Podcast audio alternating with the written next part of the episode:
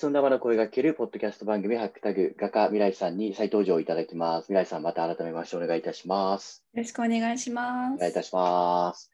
では、あの、まず、こちらの放送の番組のですね、説明の方をさせていただきます。えーこの番組はアーティストを支援するファンサービス、ハックタグの企画として実施をしております。あの、ぜひ概要欄の方からハックタグのリンクにアクセスいただきまして、未来さんの応援の方よろしくお願いをいたします。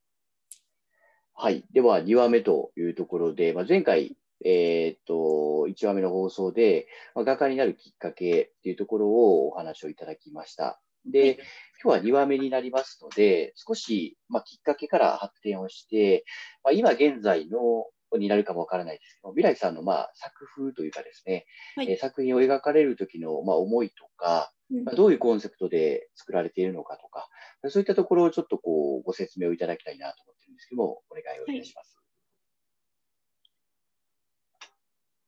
どんな感じで今作品作り、作風っていうのをはい。考えられて作られてるんですか？そうですね。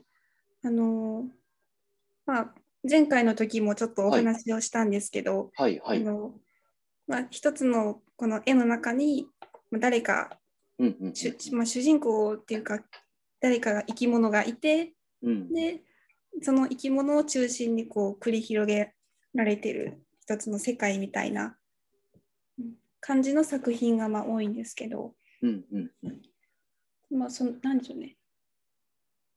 書き方としては、はいはい。まあ、いろいろいろ書き方はあるんですけど、はい。あの最初にあの線線で、まあ、輪郭線でこうずっと、あの書い書いてで、はいその後色を塗っていくんですけど、うんあの全部私書くときにいつも下書きなしで、この絵って下書きないんですか？そうなんです。あのええ一発書きでいつも書いてええそうなんですか？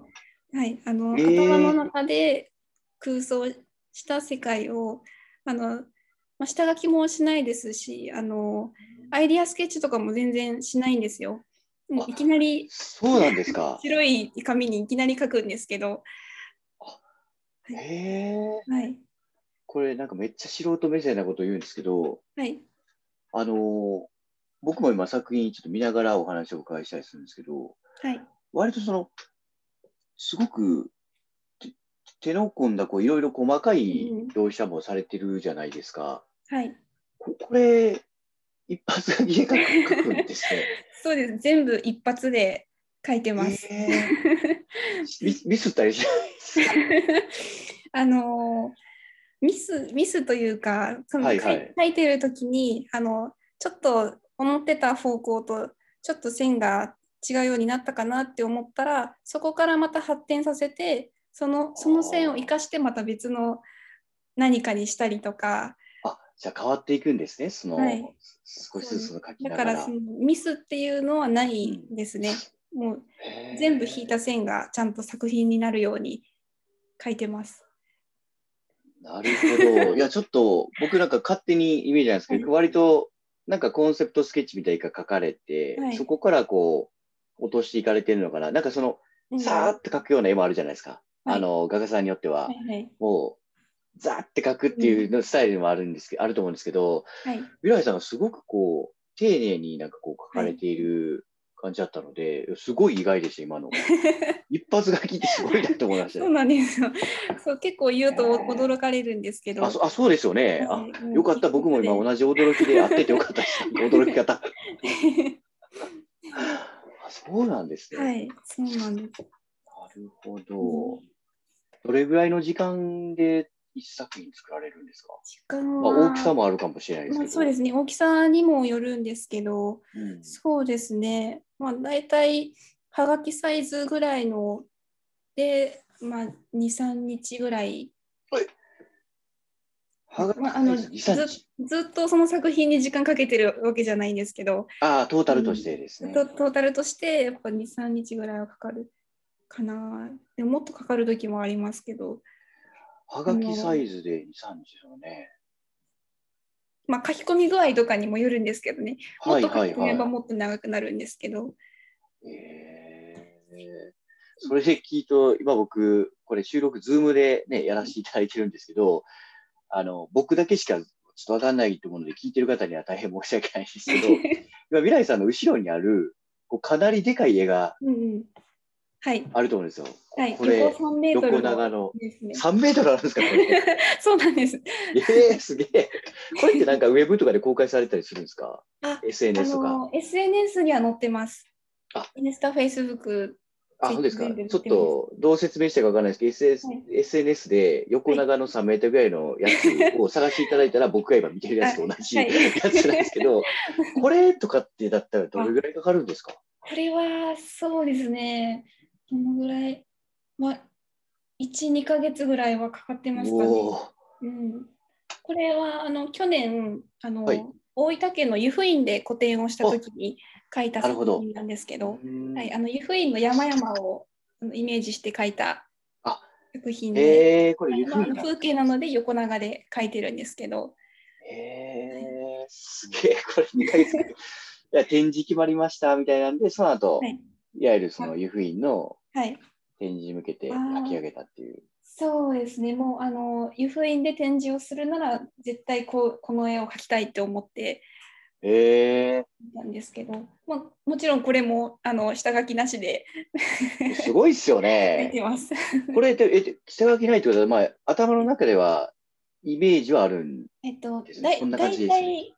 体、まあ、あの、その時々によってちょっとずつ変わるんですけど、はいまあ、大体、あの、なんとなくこういう絵を描きたいなっていうイメージがあって、はいはい。それで、あの、最初に、あの、ここを描きたいなっていうところをまず決めて、で、描き始めるんですよ。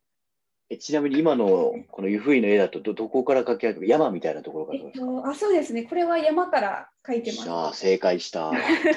嬉しい、よかった。そうですね。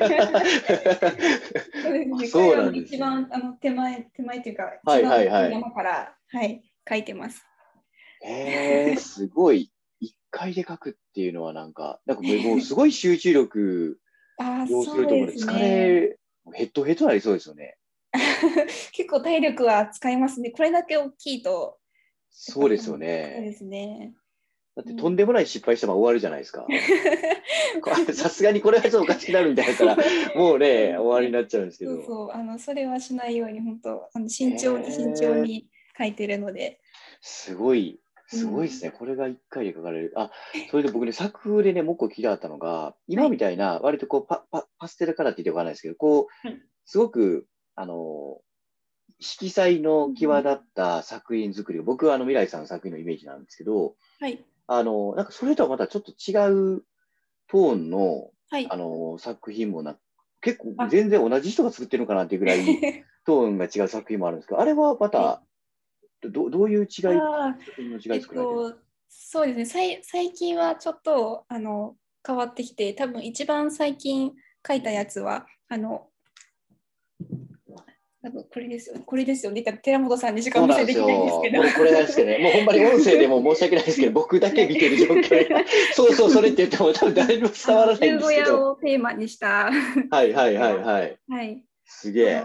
そのソーシャルギャラリーにはあ、そうなんですよ。はい、載せてるんですはい。白てるんですけど。タグのギャラリースペースに上げていただいてるので、よかったら見ていただければと。うんこれちょっとトーン違うじゃないですか。あそうですねな。なんでしょうね。あの本当思いつきで あそうなん書い。たので、あの特にこうこうこうしようって思ってやったとか、こういう作風に変えようとか思ってるわけではないんですけど、ちょっとそうなんですか。このこの作品を描きたいって思って、この作品に合わせた色合いにするんだったら、このちょっと、まあ、夜なのでダークな色合いにしようかそうですよなとね思って。すごく、いや、そうなんですよ。このダークな、なんかちょはいっと別の感情が芽生えた時に書いてあったかなってぐらい、僕イメージすごく違かったんで、これ、そう、ギャラリーで見た時結構びっくりしたんですよね、この作品の。そうですね。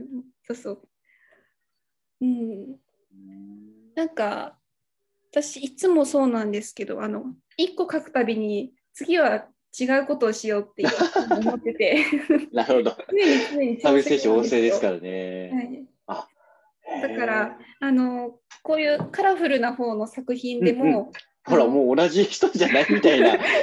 ごめんなさい、これ全然誰にも伝わらないですけど、すごいな。作品を今見せてるんですけど、はいはい。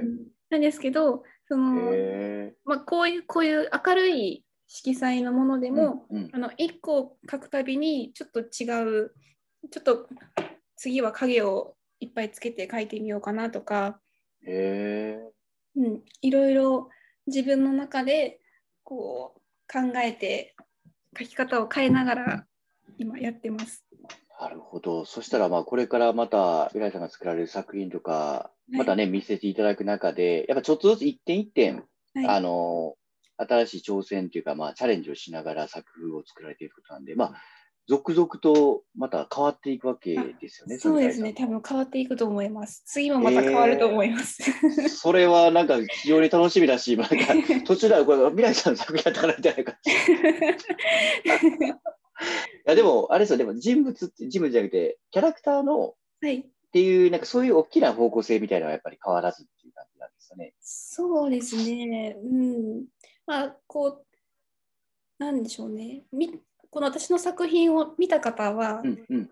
あいつも私が描いてる生き物を、まあ、な何の生き物かわかんないように描いてるんですけど、うんああ、なるほど、なるほど。あの、なんでしょう、うさぎみたいな、うんうんうんうん。鳥みたいな、なんか、うんうんよくわかんない生き物をね、いつもはいはい。描くんですよ。まあ、これは、ねあ。のわわざとそういうふうに書いてて、あの何か特定のあのこの世に存在している生き物じゃなくて、私の想像の中で、あの何でしょうねな、何かわからない生き物をいつも書くようにしてます。